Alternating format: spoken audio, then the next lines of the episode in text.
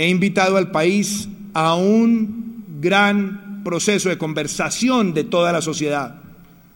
Óigase bien, incluyente marchando por mí y por todos los que no pueden marchar el día de hoy porque eh, soy la coordinadora de la mesa por la vida y la salud de las mujeres y las mujeres estamos marchando con los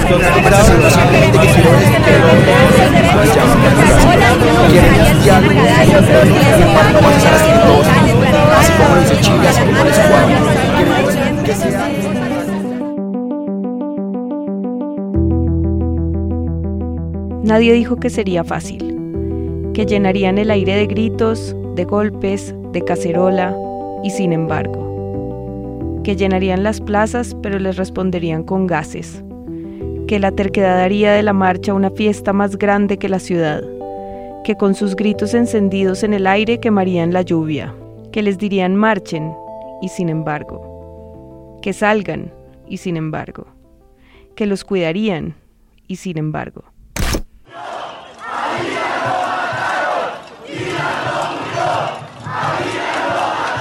El más reciente parte de los médicos que lo atienden en el Hospital San Ignacio señala que entró en un estado crítico e irreversible. Los anteriores hallazgos permiten establecer como manera de muerte médico-legal violenta homicidio. Aquí no se está actuando con armas no convencionales como están diciendo mentirosa y engañosamente algunos. Pero salieron. Aún así el miedo perdió. Salieron de nuevo.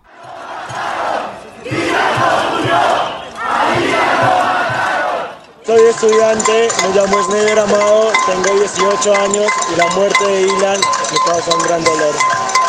Me causa un gran dolor porque era un estudiante, un estudiante que defendía sus derechos y que por miedo lo mataron. Mi nombre es María Claudia González Rojas. Indignación, dolor, pero en el fondo de mi alma llevo 40 años luchando por este país y nunca pensé ver a los jóvenes de unirnos, de arte, de amor y se va una figura joven, asesinada por lo que siempre nos han asesinado, por berracos y valientes. Tenían el ciclo del ruido, el caos como demanda, como presión. Las mujeres, los indígenas, los afro y los jóvenes, una generación que se forja en la calle, millones de voces obstinadas.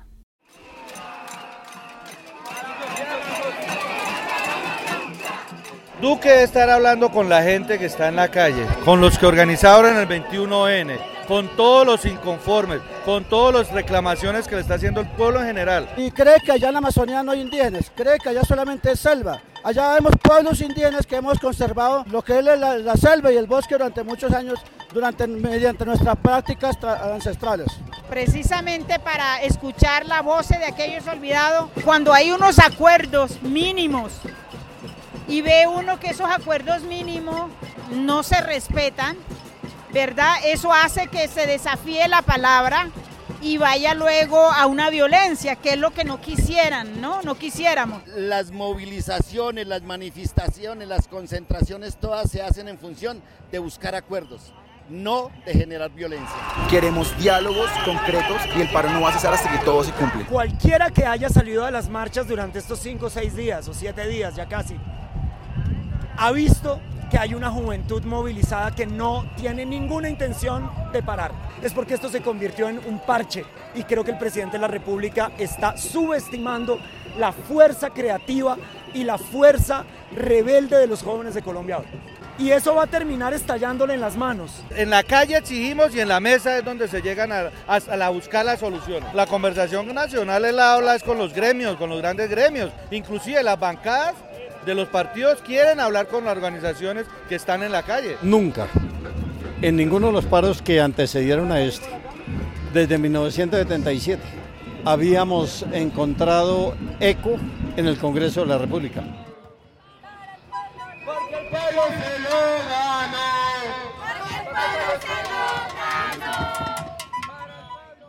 Ahora les dicen que han oído los gritos, que el ruido ha ganado, que los iban a oír, y sin embargo. Este domingo comenzó la gran conversación nacional. El presidente de los colombianos, Iván Duque, ha comenzado ya la denominada Gran Conversación Nacional. Dio inicio a la denominada Gran Conversación Nacional. Mientras afuera le exigían al jefe de Estado rapidez y agilidad para reunirse con los dirigentes del paro. Pero sin propuestas ni respuestas directas a estos reclamos de los manifestantes. Y que el Estado no está en negociación. Que los iban a oír, y sin embargo. Conversar es tomarse un tinto y cuando se conversa no necesariamente hay un método, un proceso ni una conclusión. Mi nombre es Humberto de la Calle y me desempeñé como jefe de la delegación del gobierno en las conversaciones con las FARC en La Habana. Yo me llamo Juan Camilo Restrepo y fui jefe de la delegación del gobierno en los diálogos con el ELN durante año y medio en el Ecuador. Mi nombre es María Emma Wills Obregón y durante un tiempo bastante largo fui parte del el grupo de memoria histórica y luego del Centro Nacional de Memoria Histórica. La conversación y en la práctica lo que ha venido pasando frente a la propuesta del gobierno es algo difuso, más laxo, donde se oyen muy distintas posiciones y no queda claro cuál es el método para llegar a un acuerdo. Es lo que Álvaro Gómez llamaba el Estado dialogante, es decir, una conversadera que no tiene ni, ni fechas, ni agenda, ni, ni certeza de llegar a algo concreto.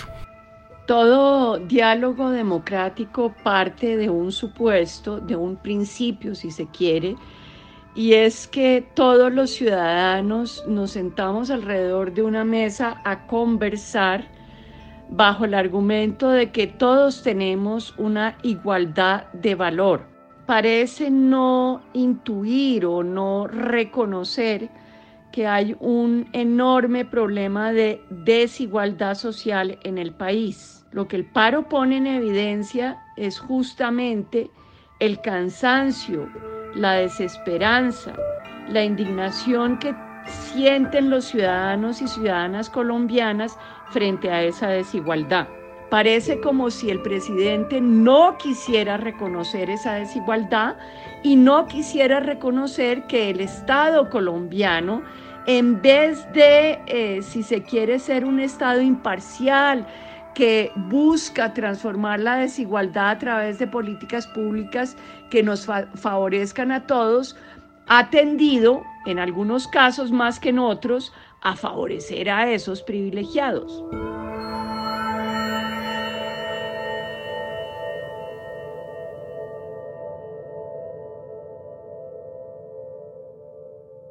Al gobierno le pedían que escuchara, que pensara, que es una palabra elegante para decir que se atreviera a cambiar de opinión.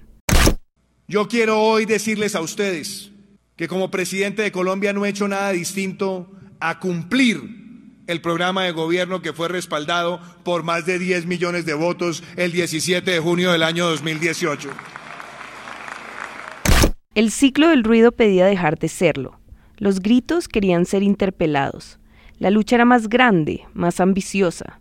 Detrás de voces tan diferentes había un pedido urgente, una mesa, unas sillas, romper el ciclo del ruido, sentarse a hablar. Con el paro se negocia, decían, con la gente se dialoga, y sin embargo. El Comité Nacional de Paro convocó a una nueva jornada de cese de actividades en el país y de movilizaciones en las principales ciudades para mañana miércoles 27 de noviembre.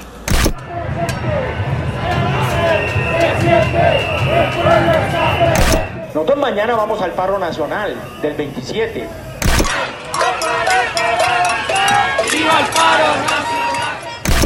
No responde, ni resuelve, ni atiende. Entonces dice, reforzar y elevar la protesta.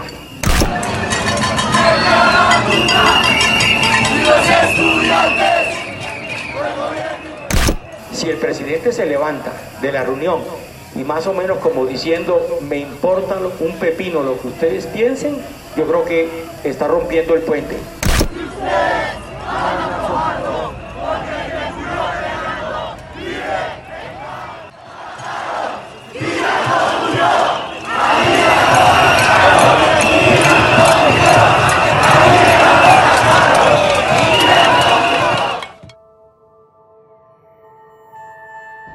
Estamos viendo es un paralelismo y por lo tanto líneas divergentes. El diálogo se basa en la convergencia. Luego me parece que el gobierno debería simplemente tomar la decisión concreta de sentarse con los responsables de, la movilización. Y estos últimos, a su vez, tienen la obligación de precisar y concretar aún más sus puntos de vista y sus aspiraciones.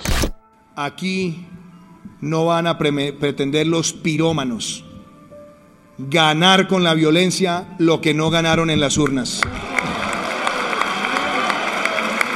Que la democracia es sobre todo un régimen, una forma de vida en sociedad que reconoce que todos sus componentes son ciudadanos y la ciudadanía se funda en dos principios.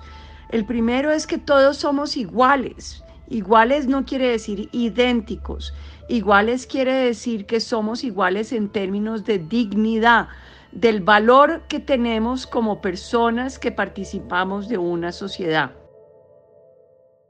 Y sin embargo, y sin embargo, una y otra vez.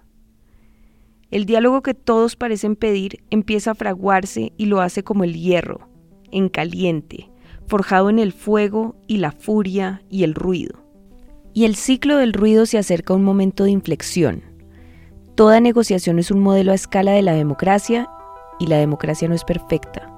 Hay batallas que se pierden para ganar, para ganar algo. Son gritos que atraviesan una mesa, que suscitan murmullos de entendimiento.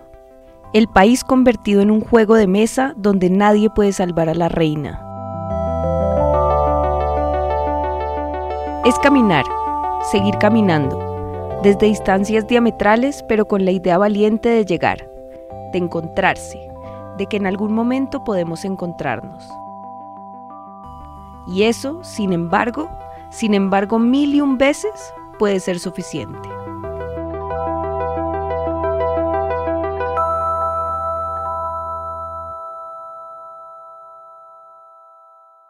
Este podcast fue escrito por Alejandro Gómez Dugand y yo, Natalia Arenas, y fue editado por Sebastián Payán y sonorizado por Camila González. Las entrevistas fueron hechas por todo el equipo de 070, Manuela Saldarriaga, Tania Tapia, María Fernanda Fitzgerald y Tomás Suprimni. En 070 seguimos cubriendo el paro. No dejen de seguirnos. Y necesitamos su ayuda. Suscríbanse al canal de 070 Podcast. Estamos en todas las plataformas. Y recomiéndennos. Ayúdennos a llegar a más personas como ustedes.